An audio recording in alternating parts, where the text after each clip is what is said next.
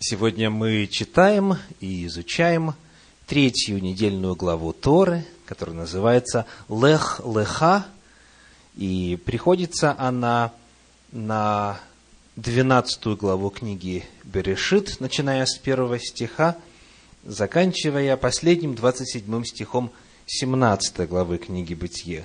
Бытие 12.1-17.27. Вот это отрывочек на сегодня из э, прочитанных глав очень многое Всевышний открывает нам в своей Торе.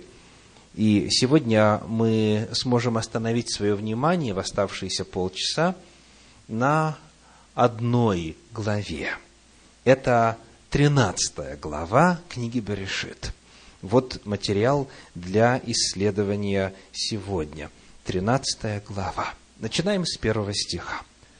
И поднялся Авраам из Египта, сам и жена его, и все, что у него было, и Лот с ним на юг.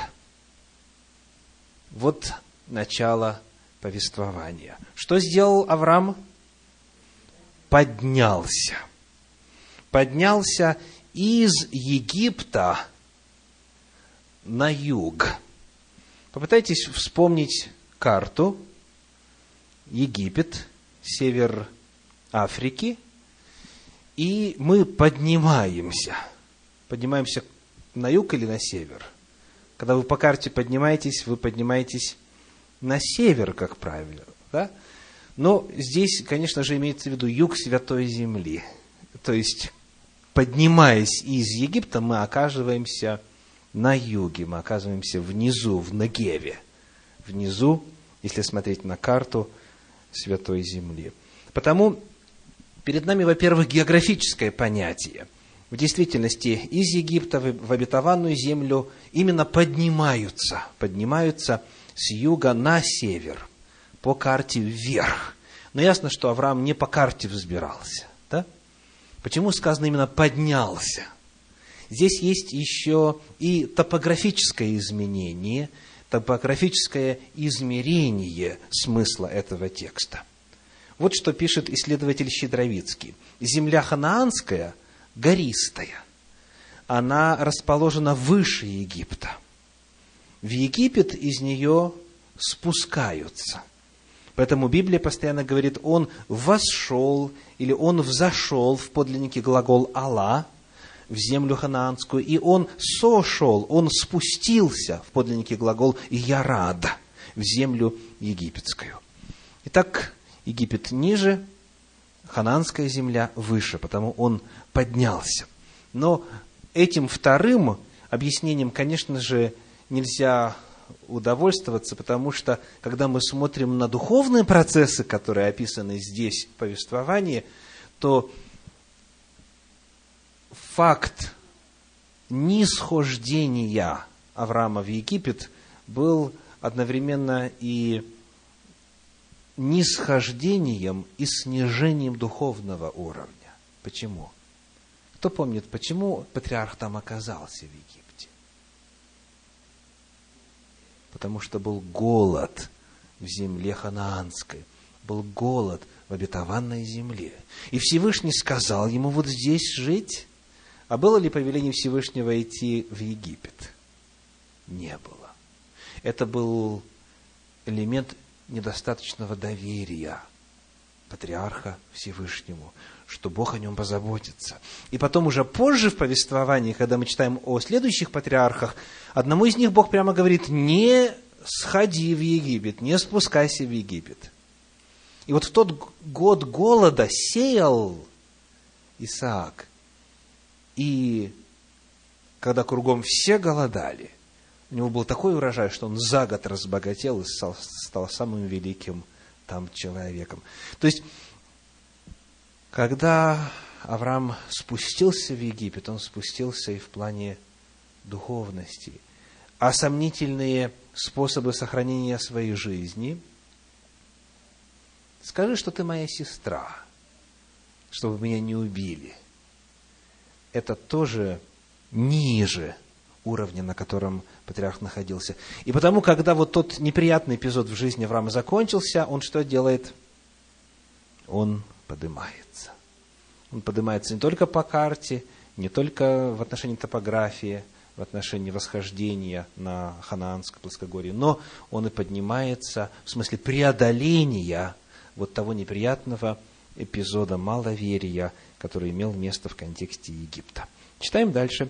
Второй стих говорит, «И был Авраам очень богат скотом и серебром и золотом». Очень интересно, что слово «богат» в подлиннике, в оригинале «кавед», «кавед» дословно означает «тяжелый». Дословно сказано, «И был Авраам очень тяжел».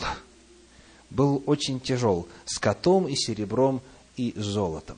То есть очень интересно, когда мы с вами даже в русском языке говорим о весе человека. Вот говорят, этот человек имеет большой вес. Это очень часто связано не с его комплекцией, правда? а именно с его влиянием, с его ресурсами. И вот так именно Тора говорит, как пишет иудейский комментарий Санчина, буквально очень тяжел, то есть нагружен самым разным имуществом. О весе человека судили и продолжают судить по его влиянию, в том числе и финансовым возможностям. Далее третий и четвертый стих. «И продолжал он переходы свои от юга до Вифиля, до места, где прежде был шатер его между Вифилем и между Гаем, до места жертвенника, который он сделал там в начале, и там призвал Авраам имя Господа. Сказано, что он продолжал что? Переходы. Переходы. Обращаясь вновь к комментарию Санчина. Тора дает понять, сказано, что Авраам шел переходами, равными по своей протяженности тем переходам, которые он делал, когда спускался в Египет и останавливался на тех же стоянках, на которых он разбивал лагерь во время своего движения по направлению к Египту. То есть он повторяет путь, он повторяет переходы, осуществляет, преодолевает те же самые отрезки пути, что были по дороге туда вниз. Для чего он это делает? Почему именно так? Почему не новым маршрутом пойти, а именно вот тем же самым путем? Давайте вспомним, что представляли собой эти стоянки. Мы читаем об этом в 12 главе книги Берешит, книги Бытие, в стихах с 5 по 8. В предыдущей 12 главе стихи с 5 по 8. «И взял Авраам с собою Сару, жену свою, Лота, сына брата своего, и все имение, которое они приобрели, и всех людей, которых они имели в Харане, и вышли, чтобы идти в землю ханаанскую, и пришли в землю ханаанскую. И прошел Авраам по земле сей до места Сихема, до Дубравы Море. В, в этой земле тогда жили хананеи. И явился Господь Аврааму и сказал, потомству твоему отдам я землю сию. И создал он там жертвенник Господу, который явился ему. Оттуда двинулся он к горе на восток от Вифиля и поставил шатер свой так, что от него Вифиль был на запад, а Гай на восток, и создал там жертвенник Господу и призвал имя Господа. Что делал патриарх на стоянках? Он устраивал жертвенник и призывал имя Господа. Эта фраза «призвать имя Господа» означает служение Господу. То есть эти места стоянок становились центрами богослужения Всевышнему, они становились центрами духовного просвещения язычников, живших в округе. И в 12 главе мы прочитали с вами одну интересную фразу в пятом стихе. Берешит 12.5 говорит, «И всех людей, которых они имели в Харане». Так по синодальному переводу. Вот когда они пошли дальше, они, сказано, взяли с собой. Что значит «имели»? Вот что пишет исследователь Щедровицкий. Во всех местах Богооткровения, где Господь давал свои обетования, Авраам воздвигал жертвенники. Они представляли собой каменные алтари, на которых приносили в жертву чистых животных, возливали елей, и возле которых молились. Но это были не просто жертвенники, это были места проповеди, и окрестные жители в большом количестве приходили внимать Аврааму, который призывал их обратиться от грехов и служить Богу, исполнять Его заповеди. То есть вот эта фраза, которых имели в Харане, в подлиннике дословно, которых они сделали в Харане. И сделали не в смысле изготовили, а в смысле, как гласит иудейская традиция и современные исследователи, которых они обратили к Господу, ко Всевышнему. В книге Уайт «Патриархи и пророки» написано, где бы он ни раскидывал свой шатер, рядом с ним он воздвигал жертвенник, призывая всех участвовать в утреннем и вечернем богослужении. Когда племя отправлялось в путь, жертвенник оставался на месте. Со временем среди странствующих ананеев появились те, кто получил свет истины от Авраама, и, кочуя с места на место, они, встречая жертвенник, уже знали о том, кто воздвиг его. Раскидывая свои палатки на том месте, они обновляли жертвенники, поклонялись там живому Богу. Почему Авраам поднимаясь, останавливается на тех же самых местах. Почему он переходами возвращается назад? Потому что у него там остались последователи. Потому что в тех местах, в тех очагах истины Божьей уже были люди, которые знали Всевышним, которые начинали ему следовать, которые начинали исполнять его волю. И, соответственно, получается, что он навещал по дороге назад созданные места богопоклонения. Он должен был позаботиться о том, чтобы свет Божьей истины не угасал. Читаем далее пятый стих. 13 глава книги Берешит, пятый стих говорит, «И у Лота, который ходил с Авраамом, также был мелкий и крупный скот и шатры». Вот сама формулировочка и способ выражения этой мысли свидетельствует о причине того, почему у Лота это было – сказано так еще раз, по синодальному переводу. И у Лота, который ходил с Авраамом, также был. Раши об этом пишет так. В чем причина того, что Лот владел всем этим? И отвечает, в его хождении с Авраамом. То есть говорится о том, что Авраама Бог благословил. Ну и, соответственно, тот, кто с ним, кто с патриархом, кто с Авраамом, он тоже приобщается к этому благословению. То есть, доколе Лот с Авраамом, Господь его благословляет, потому что именно патриарху дано было обетование о благословении. Далее, стихи 6 и 7. «И непоместительна была земля для них, чтобы жить вместе – ибо имущество их было так велико, что они не могли жить вместе. И был спор между пастухами скота Авраамова и между пастухами скота Лотова. И Хананеи и Ферезеи жили тогда в той земле. Еще один интересный эпизод.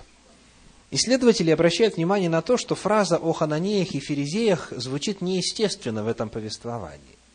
То есть, фактически, в комментарии Санчина написано, этот стих прерывает повествование о конфликте Лота с Авраамом и представляется излишним.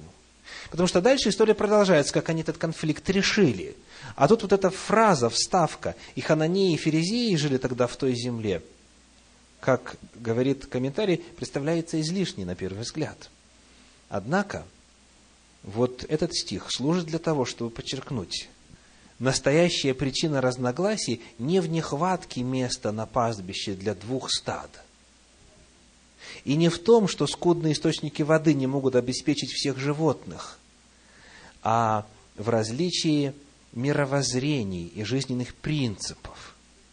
И в отказе Лота принять в полной мере учение Авраама, Тора, сообщая нам, пишет комментарий Санчина, что два больших народа живут на этой земле, как бы спрашивает, неужели Аврааму и Лоту не хватило места?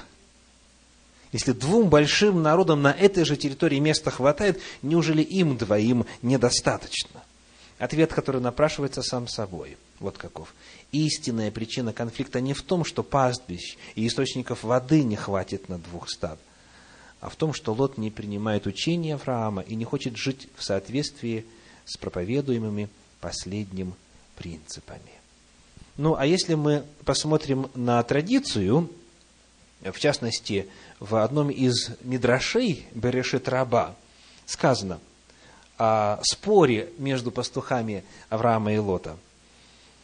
Причина указывается так, потому что, говорит Мидраш, пастухи Лота были нечестивы и пасли свой скот на полях чужих, а пастухи Авраама порицали их за грабеж. На что те отвечали, земля дана Аврааму, а у него нет другого наследника, и Лот наследует ему. И значит, это не грабеж.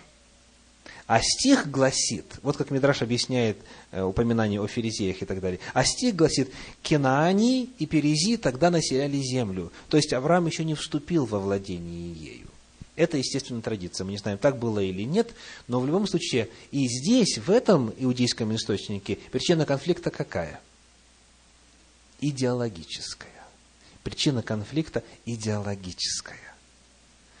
Всем всего хватило бы – если бы все ладно было в духовном отношении.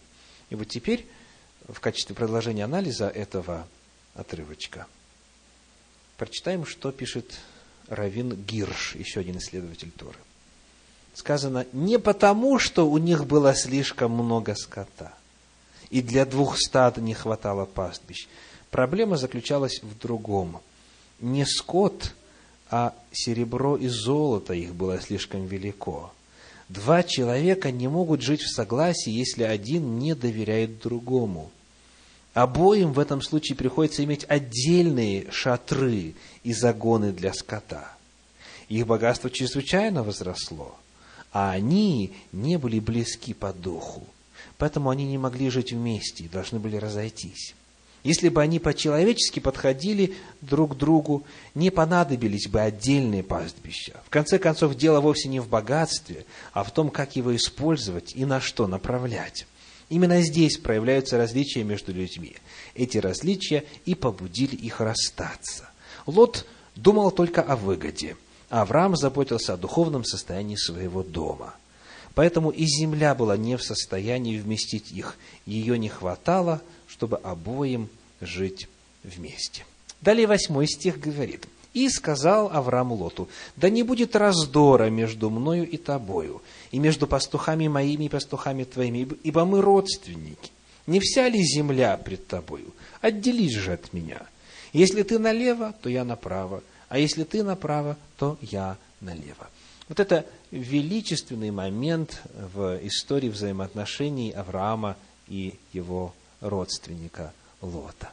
Авраам во всех отношениях был выше Лота, не так ли? В плане возраста, в плане уважения, в плане его статуса, в плане обетований, которые Всевышний ему дал, его духовного уровня и так далее, и так далее. Но вместе с тем он говорит, ты выбирай, а я остаюсь на заднем плане. Если ты налево, я направо, если ты направо, я налево. То есть, каким бы ни было твое решение, я займу вторую позицию. Для меня, говорит Авраам, материальные вопросы вовсе не значимы. Для меня важнее сохранить верность Всевышнему. И очень интересно, что вот, хотя Авраам разговаривает, по сути, с нижестоящим, он использует, и в подлиннике это очень хорошо видно, слова, которые представляют собой фактически просьбу. Не требование, а именно просьбу. У нас в 9 стихе в синодальном переводе 13 главы, 9 стих, это выражено так. «Отделись же от меня». Вот это «же», это в подлиннике звучит так «на». И «на» означает «пожалуйста». То есть «отделись, пожалуйста, от меня». То есть это именно просьба – это именно предложение.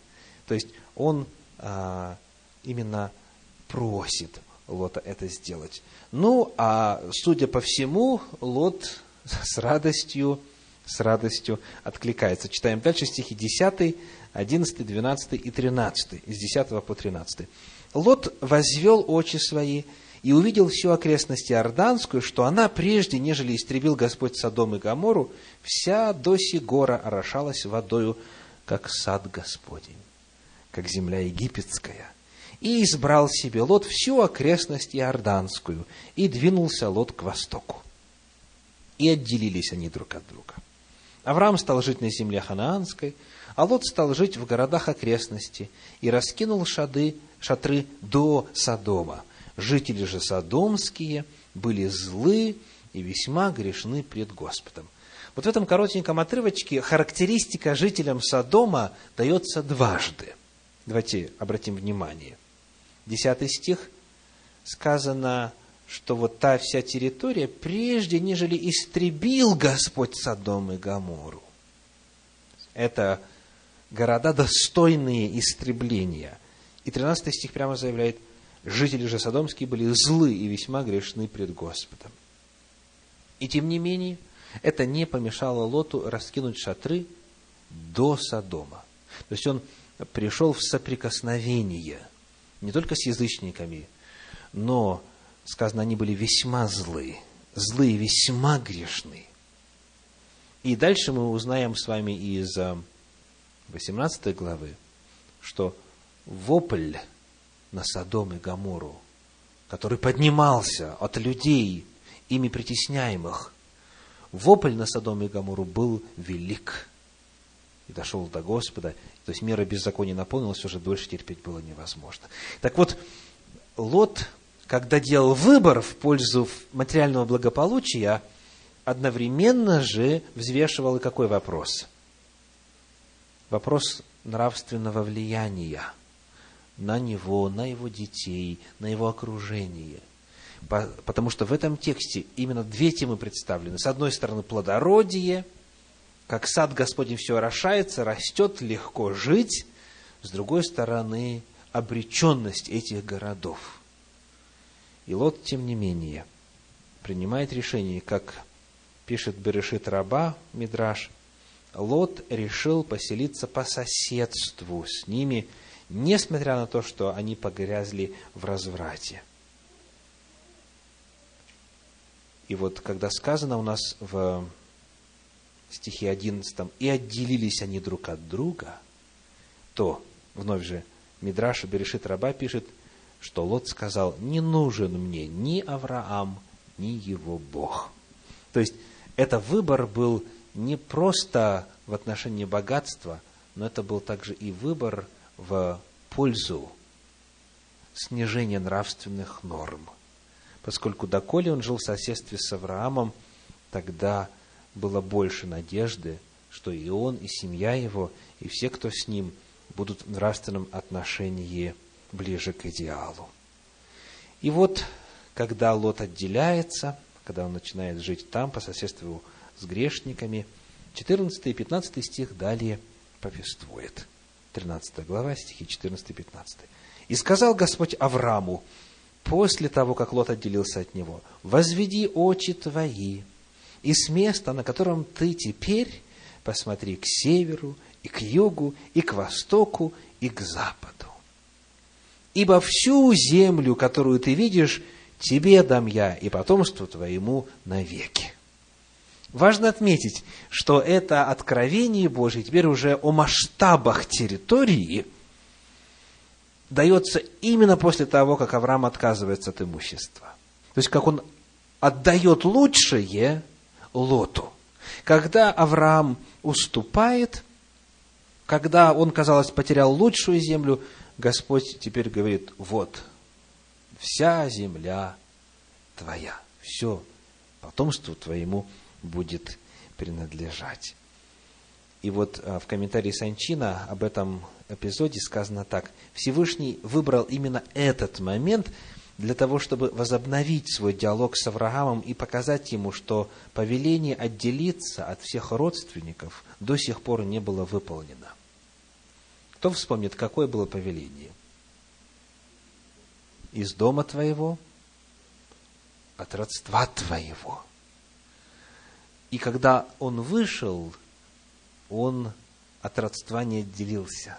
Вот здесь только, вот здесь только повеление было выполнено уже до конца. То есть Лот остался, остался, избрав временные интересы, и вот здесь Авраам только до конца выполняет волю Всевышнего. Авраам, который, конечно же, переживал, дальше пишет комментарий, когда Лот ушел от него, должен был понять, что его доля оставить все и быть одному, что это необходимое условие исполнения миссии преобразования мира, возложенной на него Всевышним.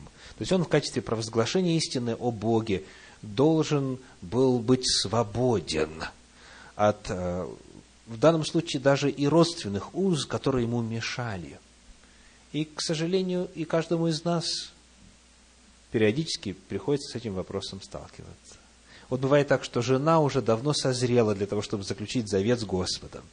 Так совершить омовение грехов, погрузиться в микву, погрузиться в купель для очищения грехов прошлой жизни.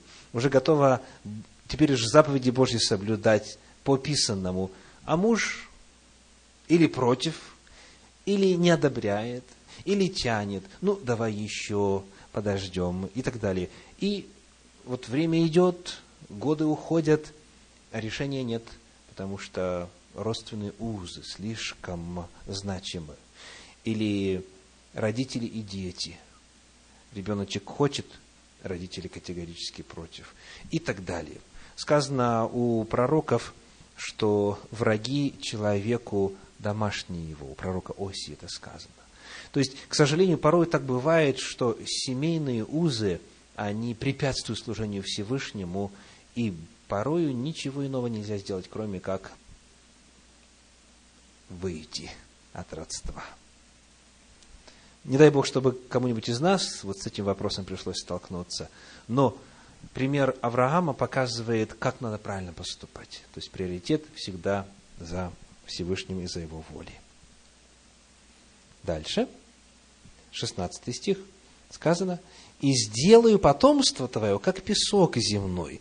Если кто может сосчитать песок земной, то и потомство твое сочтено будет. Фраза «это песок земной» очень интересно звучит. Что такое песок земной?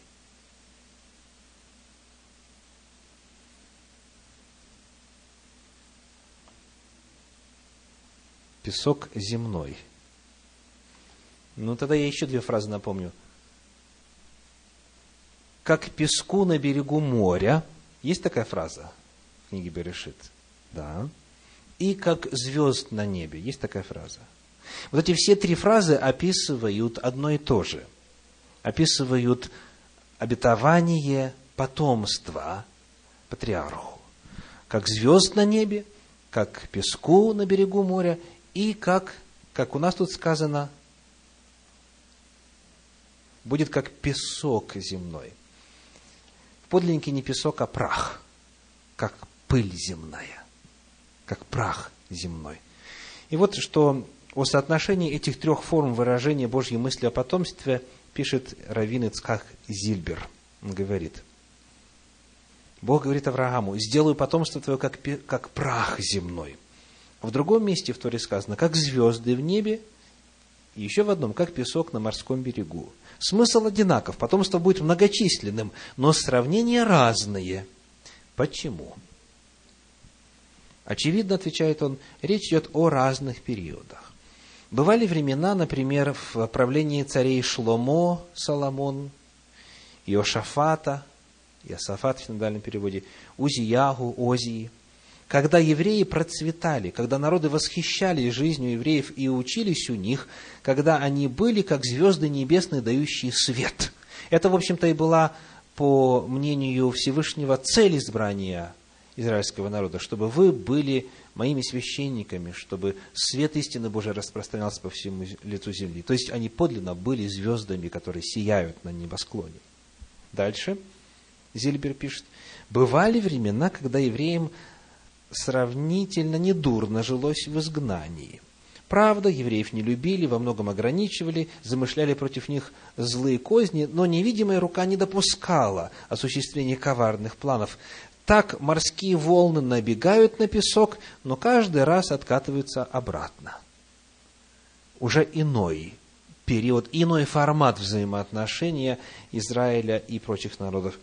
И дальше последние, самые страшные времена, пишет исследователь, когда представители народа Божьего топчут как землю, как прах земной, когда их уничтожают. Но существует непреложный закон. Всякий, попиравший землю, в конце концов в землю ложится. И еще одно свойство есть у земли. Зарой в нее железо, медь, они истлеют. Но прах земной, земля, какой была, такой и останется. Могущественные правители, вознамерившиеся уничтожить народ Божий, никогда добром не кончают, и последующие поколения передают их, предают их имя позору. Сильнейшие идеологические движения, не признающие единого Бога, терпят крах и развеиваются без следа, а вера в Бога и в божественное происхождение Торы остается навек. Три фразы. Звезды на небе, песок на берегу моря и прах, пыль земли. Отражают разные этапы и разную форму взаимоотношения народа Божия с прочими народами.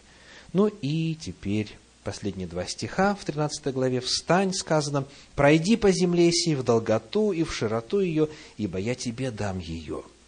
И двинул Авраам шатер, и пошел, и поселился у Дубравы Мамры, что в Хевроне, и создал там жертвенник Господу.